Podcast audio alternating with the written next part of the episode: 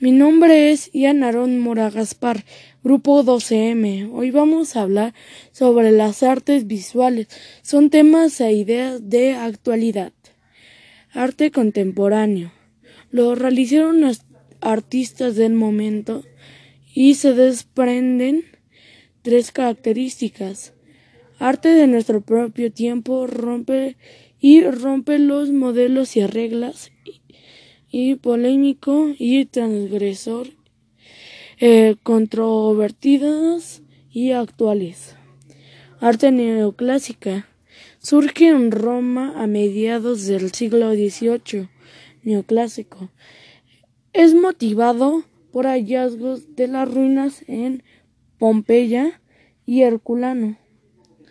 Las arquitecturas es sencilla y racional que se caracteriza por su sobriedad y austeridad decorativa.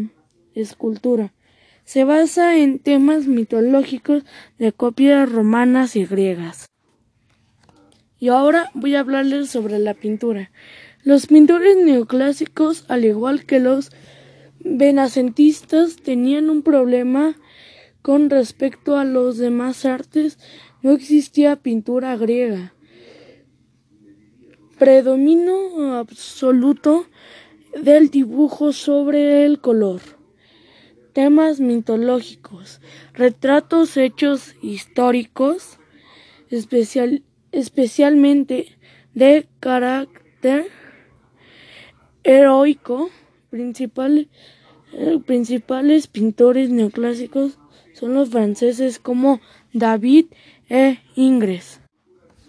Ahora voy a hablarles sobre la historia del arte, edad moderna, neoclásica y contemporánea.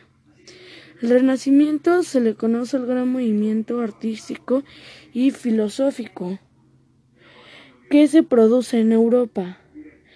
Causado, a causa del Renacimiento fue Florencia en el siglo XV adquiere relevancia el retrato a las personas pudientes.